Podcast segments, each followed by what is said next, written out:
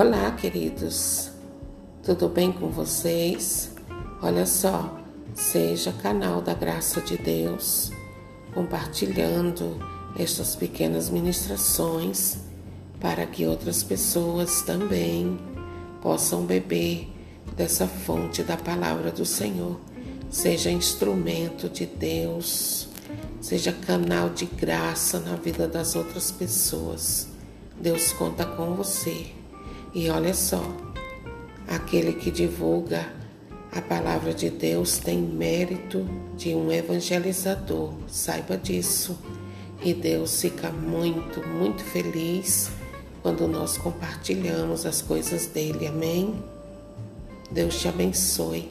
No nome de Jesus. Amém.